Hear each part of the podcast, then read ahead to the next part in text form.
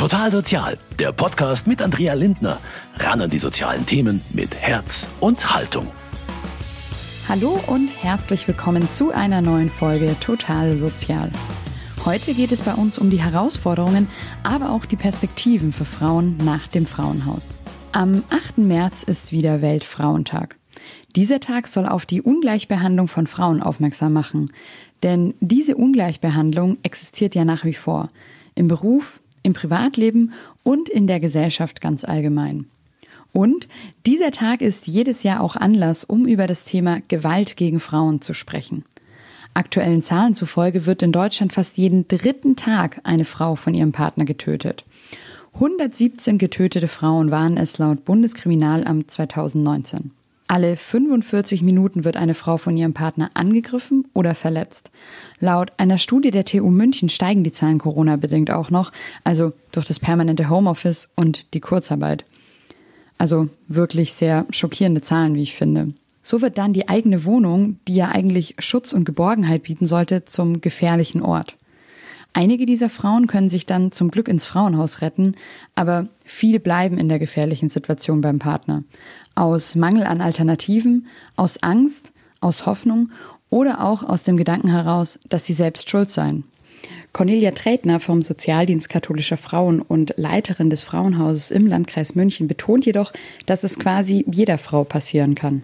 Das darf man nicht unterschätzen und da ist es auch nicht richtig einfach zu sagen, das würde mir nie passieren oder ähm, das gibt es doch gar nicht, ja. Ähm, lasse mich doch nicht schlagen und, und bleib dann. Ähm, also das ist schon was, was bei was bei vielen Fällen wirklich so ist und es gibt und es hat auch nichts mit der mit der Herkunft oder mit der äh, Schicht zu tun. Das ist davon völlig unabhängig. Das ist hat einfach was ähm, damit zu tun, dass diese Frauen ähm, aus verschiedenen Gründen eben erstmal immer wieder dran glauben wollen, dass es besser wird. Ja, oder bei sich selber die Schuld suchen. Okay, also das ist bei diesem Thema wirklich ganz wichtig. Frauen werden keineswegs nur in sozialen Brennpunkten von ihren männlichen Partnern geschlagen, vergewaltigt, beschimpft oder gedemütigt. Die Studie Gewalt gegen Frauen in Paarbeziehungen des Familienministeriums zeigt, dass auch Frauen in mittleren und hohen Bildungs- und Sozialschichten Opfer von Gewalt werden. Also egal aus welcher Schicht und welchem Hintergrund die Frauen kommen, die Gründe, warum sie flüchten, sind sehr ähnlich. Für die, die es schaffen, sich vom Partner loszureißen, bietet das Frauenhaus im Landkreis München einen anonymen, geschützten Raum, der eine erste Auffangstation darstellt. Denn eine feste Frist, wie lange die Frauen im Frauenhaus bleiben können, gibt es in der Regel nicht. Es bleibt also immer eine Übergangslösung. Aber wie geht es dann danach weiter? Für die Frauen ist es in dieser Extremsituation oft sehr schwer, alleine einen Ausweg oder eine Perspektive zu finden. Seit einem knappen Jahr gibt es dafür nun das Projekt Second Stage. Es wird vom Bayerischen Sozial- und Familienministerium gefördert und unterstützt Frauen bei der Wohnungssuche und betreut sie aber auch weiter auf diesem Weg in ein gewaltfreies Leben. Dieses Projekt wird in München unter anderem vom SKF gestemmt, dem Sozialdienst katholischer Frauen.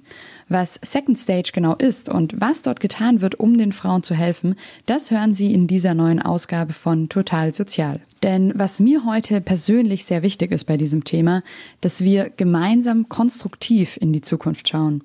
Nicht oder jedenfalls nicht nur bei der oft sehr schlimmen Situation der Frauen und der Benachteiligung bleiben, sondern dass wir gemeinsam Lösungen und Auswege anschauen. Mein Name ist Andrea Lindner und ich freue mich sehr, dass Sie heute mit dabei sind. Ein Frauenhaus ist also immer nur eine Lösung auf Zeit. Danach muss ein Neustart her. Aber der Weg zurück in ein angstfreies, normales Leben ist oft sehr schwierig. Das merkt auch Raya Abidi, 33. Sie heißt eigentlich anders, aber aus Sicherheitsgründen nenne ich ihren richtigen Namen nicht. Zu groß ist die Angst, ihr Ex-Mann könnte sie dann finden. Ihre Stimme haben wir deshalb auch nachgesprochen. Raya ist vor circa einem Jahr vor ihrem Mann geflüchtet und lebte seitdem im Frauenhaus des Landkreises München. Dabei hatte sie sich ihr Leben in Deutschland ganz anders vorgestellt. Ich war ein Jahr mit meinem Ex verlobt, aber ich war in meiner Heimat und er war hier. Ich habe als Dekorateurin und Kunstlehrerin gearbeitet, also ich habe viel gemalt und so. Ich war fünf Jahre an der Universität in meiner Heimat und ich dachte, wenn ich hierher komme, kann ich Deutsch lernen und hier arbeiten. Aber als ich dann gekommen bin, war mein Ex eine völlig andere Person. Ihr Ex-Mann isoliert Raya. Keinen Kontakt zu anderen Personen, keine Freunde. Nach dem Deutschunterricht muss sie sofort nach Hause. Kommt sie zu spät, gibt es Stress. Das Problem mit ihm war, er hat so viel getrunken, jeden Tag. Aber so kann man keine Familie haben. Und er hat gesagt, entweder du bleibst oder du kannst zurück in deine Heimat. Doch in ihr Heimatland kann und will Raya Abidi nicht zurück. Sie hat alles zurückgelassen. Job, Freunde, Familie. Auf mich wirkt es so, als ob sie sich auch geschämt hätte, zurückzugehen und deshalb bleibt sie dann zunächst bei ihrem Mann. Aber das Trinken bleibt nicht das einzige Problem. Er trifft sich mit anderen Frauen, kommt tagelang nicht nach Hause. Das wenige Geld, das Raya bekommt, nimmt er ihr weg. Für Alkohol. Irgendwann eskaliert die Situation dann.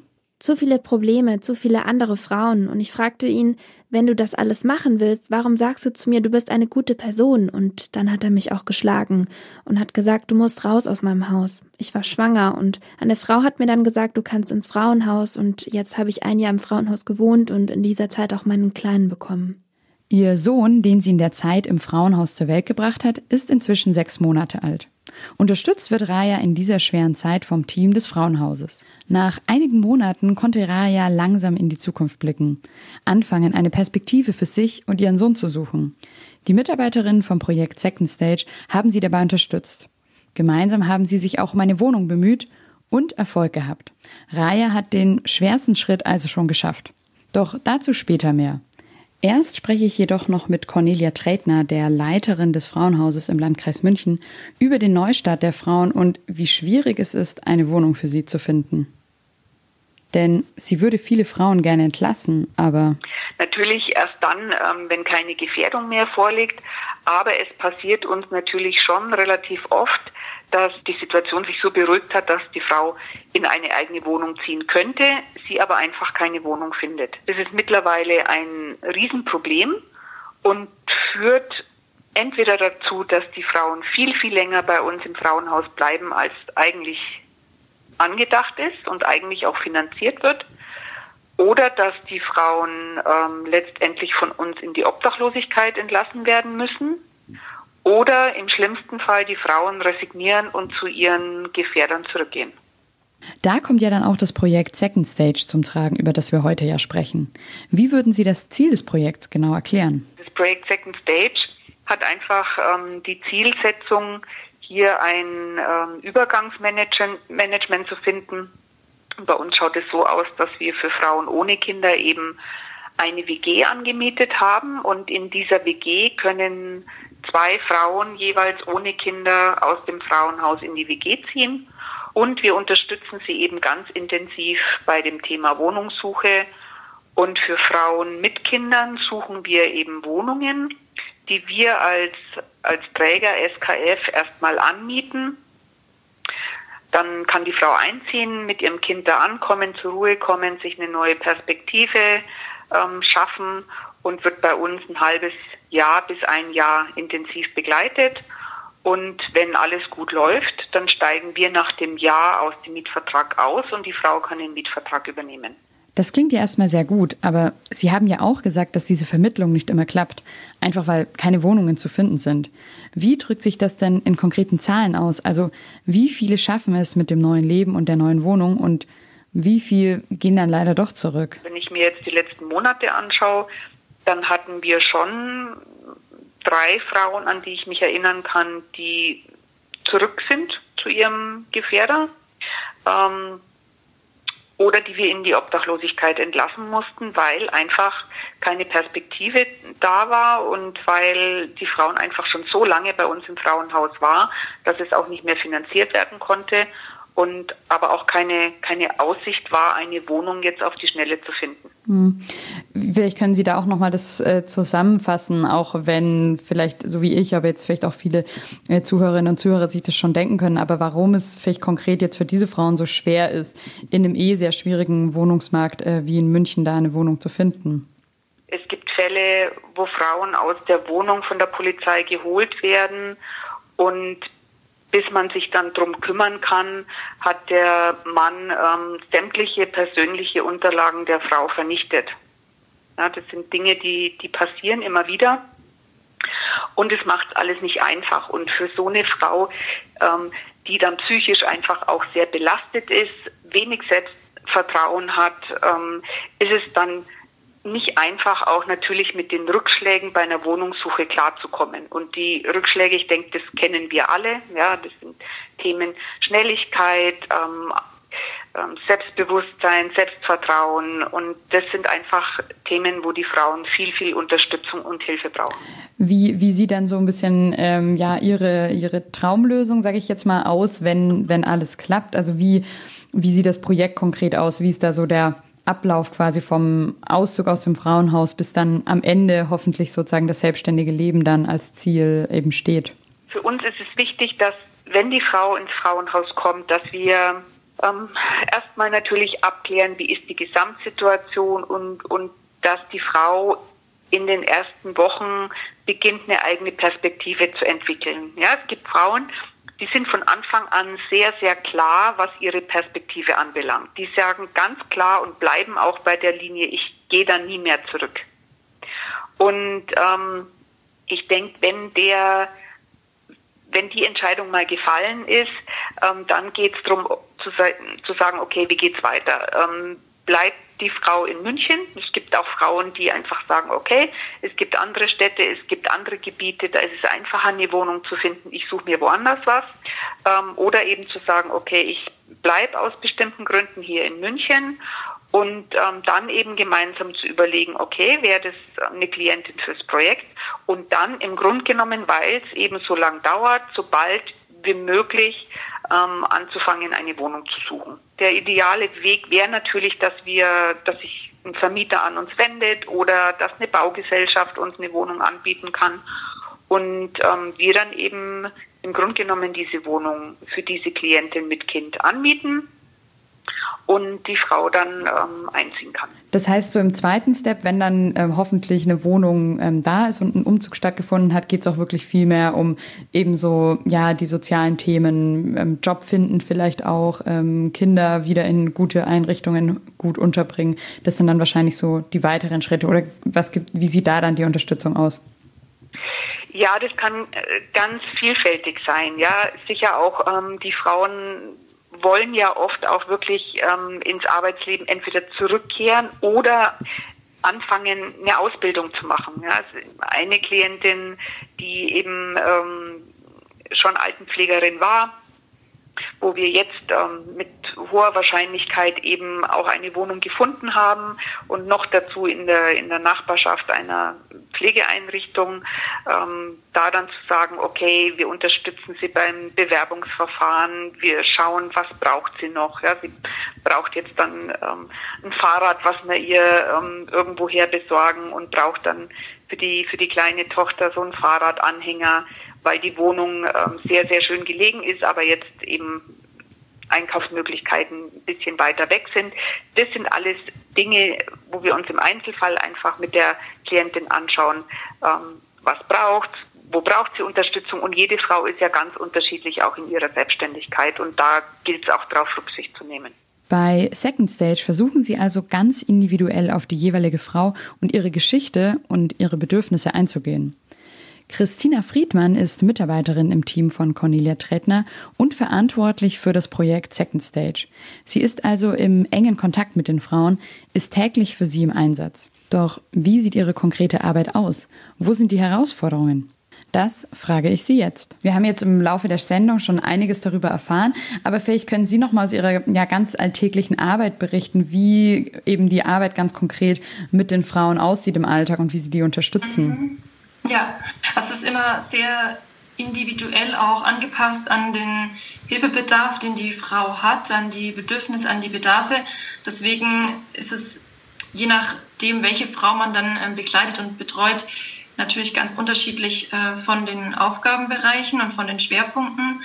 Aber es ähm, im Vordergrund jetzt bei uns im Second Stage steht die ähm, Wohnraumakquise und die psychosoziale Beratung und Betreuung, die natürlich dann auch so ja einfach das Grundlegende ist von der, von der Arbeit, ähm, dass wir sie unterstützen im psychosozialen Bereich, aber ähm, hauptsächlich auch auf die Wohnraumakquise schauen, ähm, was natürlich sehr, sehr wichtig ist, um den nächsten ähm, Step auch machen, um den nächsten Schritt zu gehen in ein eigenständiges ähm, Leben. Und ähm, da ist eben bei uns konkret das so, dass wir die Frauen unterstützen, Wohnraum zu finden, Wohnungen zu suchen in ja, unterschiedlichen Portalen im Internet, Internetseiten und wir füllen viele Anträge aus, konkret, ähm, damit sie zum Beispiel einen Wohnberechtigungsschein haben und da bessere Chancen ähm, auf, auf Wohnungen haben. Ähm, Genau. Wie, wie gehen Sie da konkret vor? Also ich stelle mir das auch schwierig vor, wirklich, wenn eine Frau dann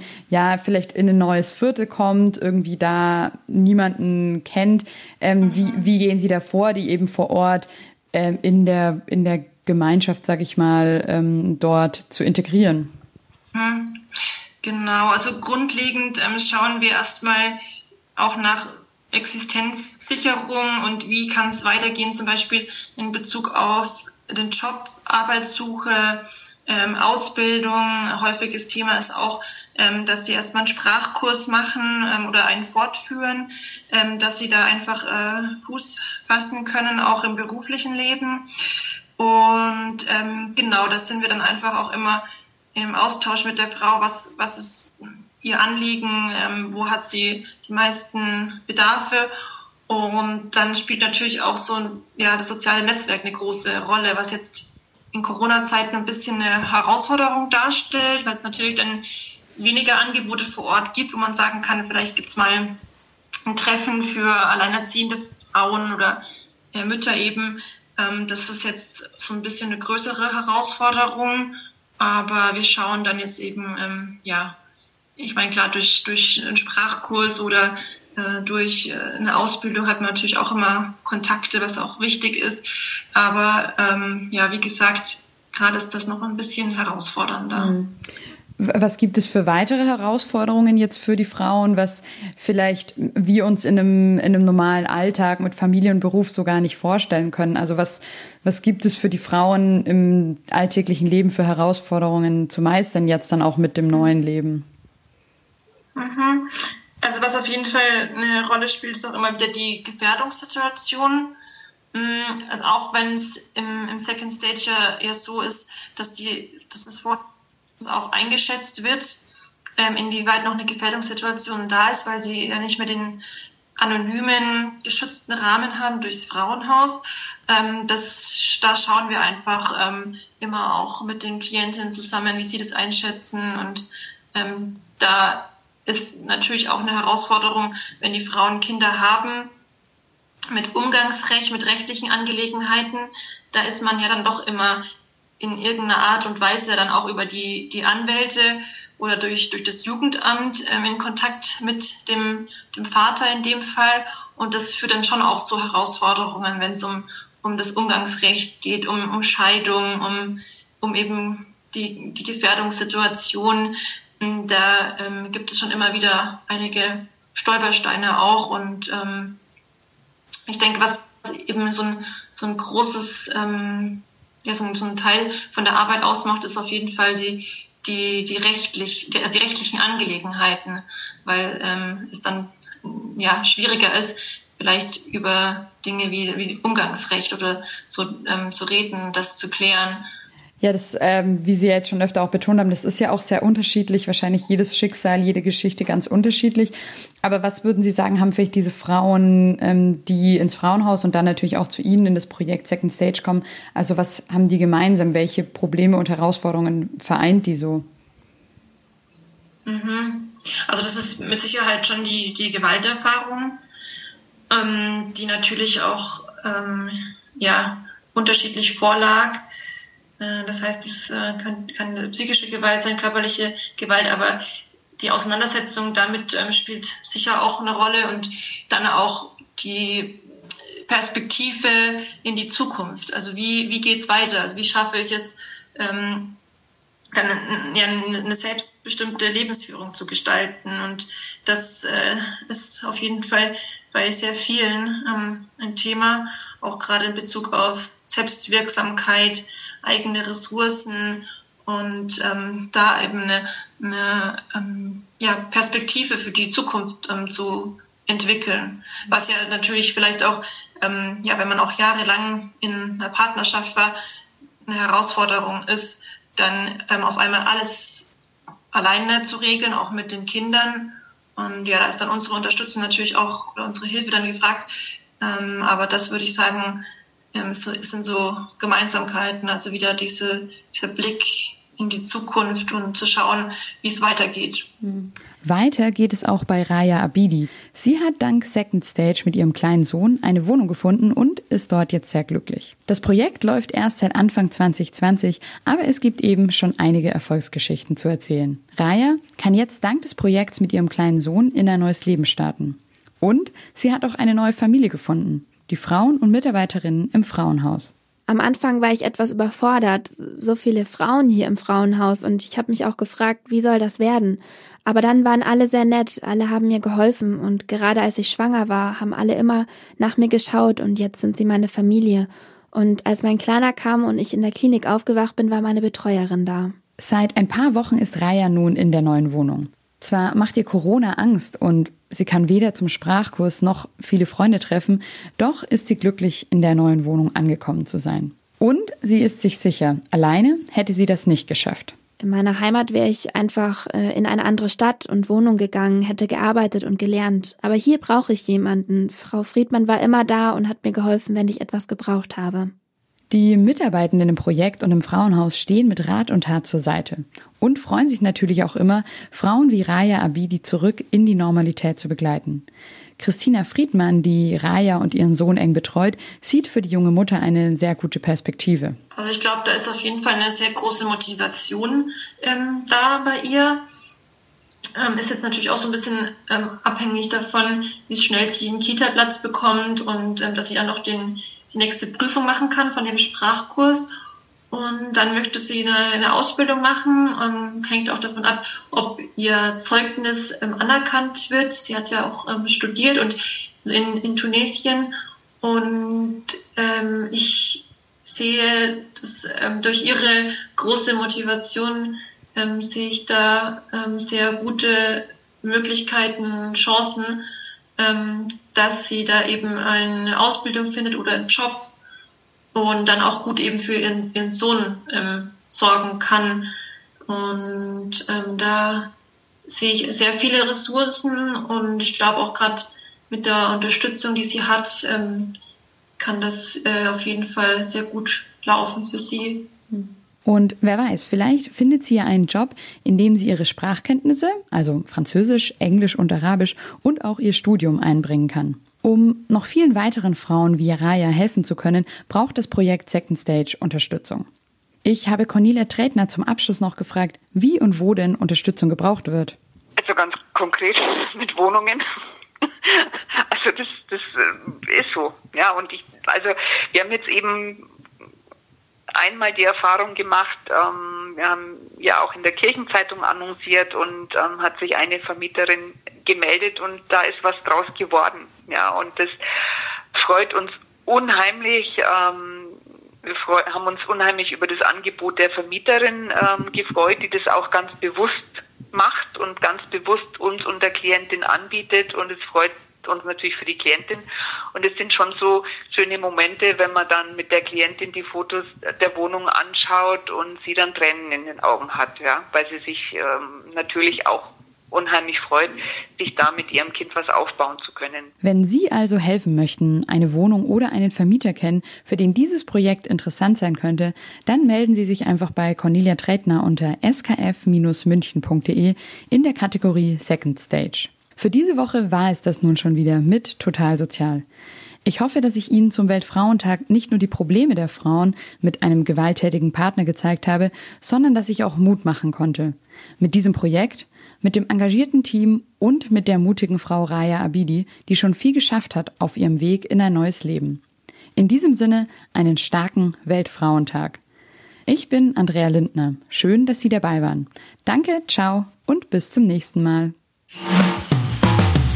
Total Sozial, ein Podcast vom katholischen Medienhaus St. Michaelsbund, produziert vom Münchner Kirchenradio.